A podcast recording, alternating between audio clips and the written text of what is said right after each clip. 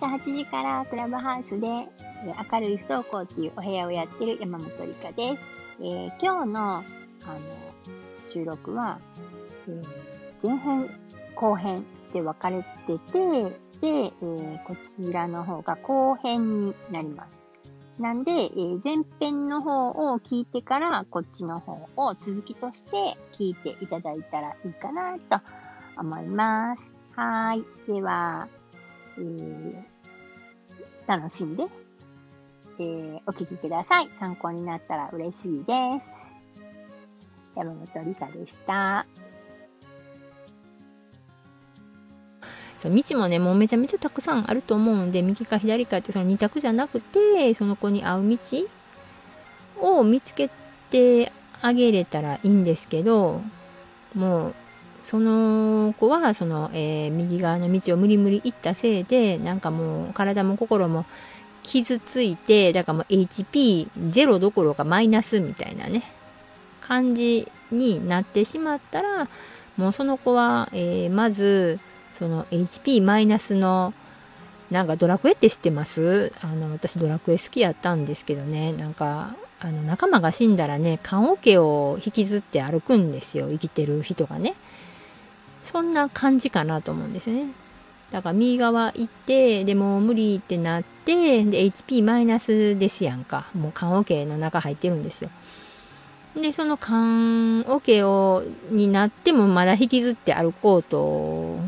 する、まあ、パターンもあるかもしれないんですけど、じゃなくて、えー、その棺桶からどうやって出させるかな問題がまた出てきたりとかしてね。だから棺桶に入る手前やったらまだ、えー、じゃあ左行くって言うてね。もう道は違うけど、別の道探すとか言えるんですけど、もう棺桶に入ってしまうとね、まずじゃあ、もう右も左も関係ないんですよ。まず棺桶からどうやって出すっていう選択肢に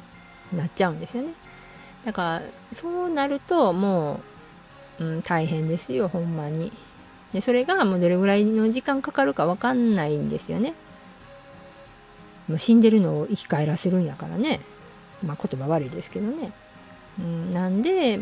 うんと、そこの根っこの部分は、その最初の、えー、ところが何かっていうと、価値観の違い